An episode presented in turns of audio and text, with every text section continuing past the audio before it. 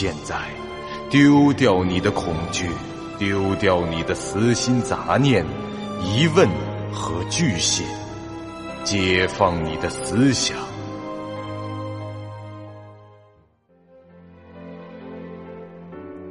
您现在收听到的是由喜马拉雅 FM 出品、巨五八瓦塔播讲的长篇恐怖网络游戏有声小说《惊悚乐园》，作者。三天两觉，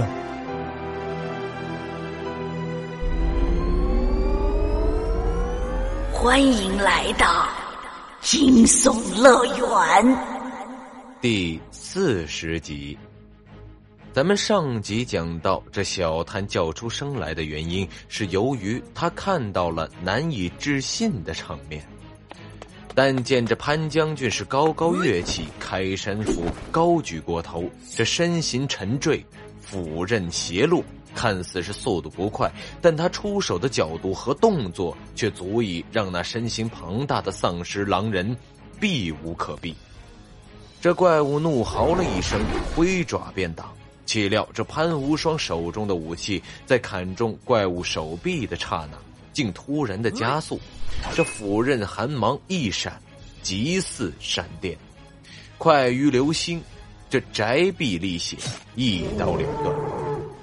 丧尸狼人的一条巨臂就这么被生生的斩断，横飞出去。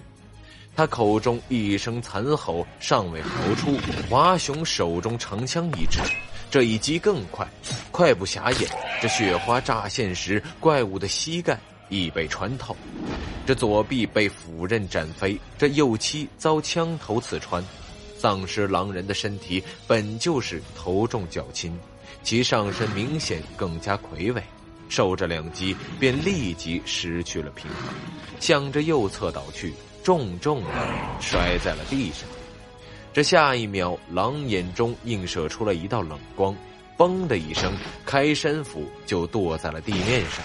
溅起一条血来，随后一个狼头顺着路面的斜坡缓缓的滚动。这小探完全是看呆了，这二人在三招之内就把一个小 BOSS 摆平了，这是何等的强大！难以想象，他们只比自己高出两级而已。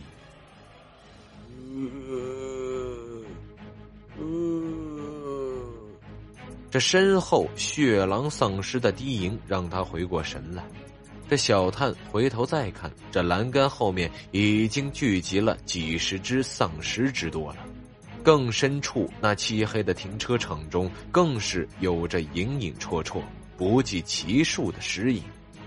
小兄弟，姑且随我们先回地面如何？这潘凤问道。这小探立即回道。好好，先找个没有怪的地方再说。他匆匆向上行去，经过那丧尸狼人的身边时，忍不住低头又瞥了一眼这怪物无头的尸体。离开据点后的风不绝也正在向着埃布勒公司的大楼前进，他知道去那儿比较有可能找到队友。此时，他只希望小探和另外两名玩家在自己到达以前，不要盲目进入那栋建筑里，导致死亡。他并不急着去救主线任务中的阿什佛德博士。这说实话，那个博士死了也无所谓，因为这系统从没有说过那博士死了就意味着剧本失败。这是团队生存模式，只有玩家全灭，这剧本。才会失败。剧情人物的死亡最多是提升剧本的难度，或者改变故事的结局。风不觉在一个人的时候已经杀了大约五十只以上的血狼丧尸了。其实他有心的话还可以杀更多，只不过因为要做各种实验去测试那些怪物的反应，占用了他一些时间。经过这番折腾，他的射击专精倒是从 F 升到了 E，但格斗专精仍然是 E。看来踏着五步用两把不是兵器的兵器去削怪物的脑袋，并不能让他的格斗能力提升到 D 这个等级。他得调整一下思路。风不觉又不禁想起了似雨若离，想起了那干净利落、飘逸潇洒的身影。这种动作他现在确实是做不出来，也许等他能做出来了，他的格斗专精也就能到地了。当然，和那些慢的像蟹爬一样的怪物打，是不可能练出这种身手的。至少得跟自己实力相当，甚至更强一些的怪物对抗，才有进一步提升格斗专精的可能。眼下这风不绝最优先考虑的是设法把这回音盔甲给穿上。此刻他也知道，想把通用专精提升到 C 可没那么简单。不过这器械专精 D 这一点应该可以试试，毕竟只是一级的差距。一路上，他都在想着如何利用这个剧本的自由度来获取更大的利益。见到怪能绕就绕过去。很快，他已接近了埃布勒大厦，目测只剩下几个街区的距离就到了。这时，这风不觉注意到了周围血狼丧尸变多的情况，还有他看到了一些被杀死的丧尸。于是，这家伙饶有兴趣的去给这丧尸进行了验尸。他先蹲到一具尸体旁，看着那被砸烂的脑壳和流了一地的液体，仔细的观察伤口，还略微检查了一下这尸体身上的其他伤口，搞得像这警探来搜查凶案现场一样。唉，嗯，是棒球棍敲出来的吗？正面先来上一击，然后绕到侧面和后方连续两下。会是小探吗？这说着，风不觉站起身来，拿起管钳，顺手把一只已靠近身边的怪物砸倒在地，踩在其胸口，砰砰两下就敲穿了怪物的脑壳。不过，这棒球棍似乎是一种挺容易入手的武器。那个名字真难取，就有好几根的样子，也不能排除另外两个玩家也用球棍当武器的可能啊。这样想着，他向前走去，谁知还没走出几步，就望见这远处躺着七八具距离很近的死尸，竟是这头颅被斩的状态，而且那些头还在活动着。由于没有气管，发不出声音，被斩落的头颅只是张开嘴。这下巴不住的做着咀嚼的动作。唉，这应该不是他干的。您现在收听到的是由喜马拉雅 FM 出品、巨五八瓦塔播讲的长篇恐怖网络游戏有声小说《惊悚乐园》，作者三天两觉。三点左右，埃布勒公司大楼中。这潘凤和华雄两人正带着小探一路向顶楼进发。这大厦内，从顶层直达五十二层的电梯已经失灵了，这底层的消防楼梯入口也已经被炸毁。不过，这通往其他楼层的电梯还有几部仍能工作。他们转了好几次电梯，从一楼到七楼，再从七楼的楼梯上去三层。在十楼转乘另一部电梯，如此这般几番周折，终于杀到了四十二层。这一路上，他们又遭遇了两次小 BOSS 级的怪物攻击，但在潘华二人的战斗力前，这些 BOSS 只有招架之力，毫无还手之能。这两三分钟内就被剁翻在地，那些普通的血狼丧尸就更别提了。砍瓜切菜一般的被他们给收拾了。这小探跟在他们后面，可谓是大开眼界，叹为观止。对于战斗，他根本连插手的余地都没有，感觉自己像是黑帮老大带着俩金牌打手在清场一样，全程只有围观的份儿。嘿嘿，两位大哥，话说你们准备就这样从底楼杀到顶楼？再从顶楼杀回去是吗？这小探在四十二层和四十三层之间的楼梯上，终于忍不住问道：“非也非也，我们这是去救阿什福德博士啊！啊！呃呃，那个我不知道我现在说是不是太晚了。我在一层时瞥了眼大楼的示意图，研究所建在地下，不在楼上。按理说都已经杀到这一层了，才听他说出这种类似马后炮的话，这对方怎么着也该回一句：“你怎么不早说？”但出乎意料的是，这两位却是一副泰然自若的样子。华雄只是回头笑道：“，哎呀，小兄弟，我们知道研究所在地下，不过那博士也未必在这研究所中吧？”这小探心道：“这博士不在研究所，还会在哪里啊？总不见得躲在厕所里吧？按照科幻电影的常规套路，这病毒爆发以后，像这种研究人员一般会找个相对安全的隔离设施，将自己保护起来，然后设法找出控制病毒的方法，或者呼叫救援之类的。而这栋大厦的顶层在示意图上只标为办公区域而已。”这阿什福德博士要真在那儿，恐怕早就被吃掉了吧。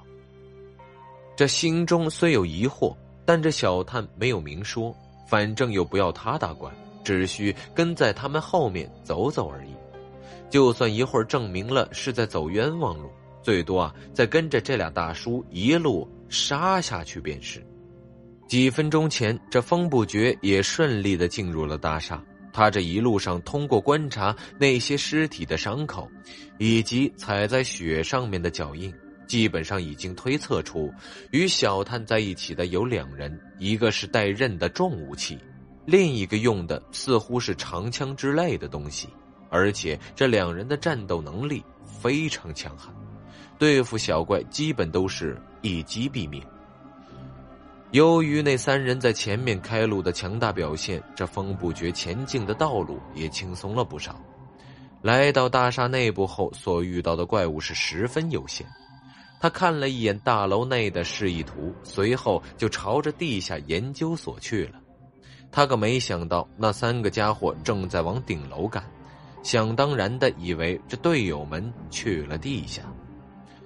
于是，这风不觉在某条走廊里找出了通往下层的电梯后，便乘了上去。这个电梯很宽敞，说实话，和登陆空间还真有点像。不过，这后方没有镜墙，身旁也没有触摸屏，电梯内有些血迹，尸体和残肢倒是没有。由于只能在一层和地下研究所往返。这电梯的操作盘上只有五六个按键，风不觉按下了地下那层的按钮，又按了关门键。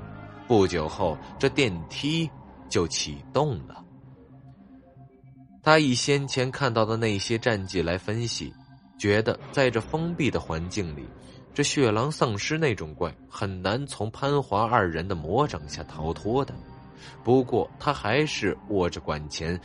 提防着有漏网之鱼，电梯门开启后有怪扑来。虽然这种可能性极小，这电梯门正要开启时，忽然响起了一阵丧尸的喊叫，这让风不觉有些措手不及。但见这一条胳膊从门外伸进来，接着是另一条。门还未完全打开，这三四只丧尸已争先恐后的向着门里涌来。再往后看，这门外的走廊里大概挤了二三十只怪，他们的身上多半穿着白大褂或者是保安制服，口中流着液体低吟着，这身上则散发着尸体般的腐臭。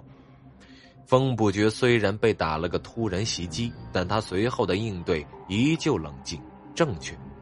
他一边咬开口中早已含着的一块蒜瓣这一边掏出了厨刀，和另一手的管钳相配合，直取距离自己最近的怪物头部，迅速敲死了几只怪后，他发现了一件非常惊人的事。此刻正在扑向他的这些怪，只是普通的丧尸而已。他们的面部并没有明显发白，这嘴里没有尖牙，身上也没有狼人的毛发。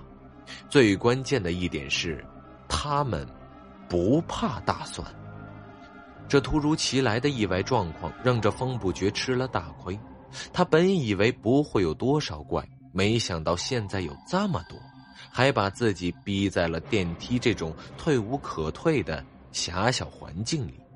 更麻烦的是，这大蒜失去了威慑力，而且这帮普通丧尸的行为远比地面上的那些血狼丧尸要快，这力量和速度方面与正常人类无异。风不觉已经没有缓慢的流沙了。在上一个剧本中，他将这道具用在了罗德里克恶舍的鬼魂身上，以抵挡那次大量念动遗物的袭击。所以此刻他基本上是毫无办法。如果是一个普通人被二十多只丧尸给堵在了电梯里，那么对他来说最好的结果恐怕是，在条件允许的情况下，吞枪自杀。而风不觉此刻就连把枪掏出来的时间都没有，他双手拿着武器不停的挥舞，依靠着脑震荡的被动效果，才勉强能够撑住场面。但那些怪物向前伸出的手臂，以及这电梯内空间的局限性，使他很难每次都命中头部。果然，未过多久，他就被咬了，且不止一处。这痛觉上的感受倒并不强烈。但他知道自己可能已被感染。待清理完眼前的丧尸时，这风不觉已身在走廊里，身后堆积着二十几具死尸，血流成河。他看了看身上的伤口，这手臂上、腿上各有两处，总共就是四处。除了一些敏感部位以及附近的衣物以外，这玩家其他的部位的衣物都可以被破坏的。只要破损的总面积小于整套服装的百分之十，这系统可以不修正或者延时修正。于是，此刻风不觉的衣袖和小腿处的裤子上，都暴露出了被丧尸咬过的伤口，而他生存值旁的状态已显示为疾病，这也直接证明了他已被感染。风不觉叹了口气，拿出了行囊里的。文切斯特上好子弹，继续前进。这个研究所里为什么会有普通丧尸？他暂时还不知道，但他知道这感染后的变异是需要时间的。在他感觉到这流感、高烧之类的状况之前，还是有一段时间可以利用。他想试着在这研究所里搜索一下有没有血清之类的东西。顺便调查这小探和另外两人是否在这儿。如果不在这儿，就说明这三个家伙莫名其妙的往大厦上层去了。如果在，那电梯门口的场面一定有什么原因。本集播讲完毕，感谢您收听由喜马拉雅 FM 出品的长篇恐怖悬疑惊。感谢您的收听，去运用商店下载 Patreon 运用城市，在首页搜索海量有声书，或点击下方链接听更多小说等内容。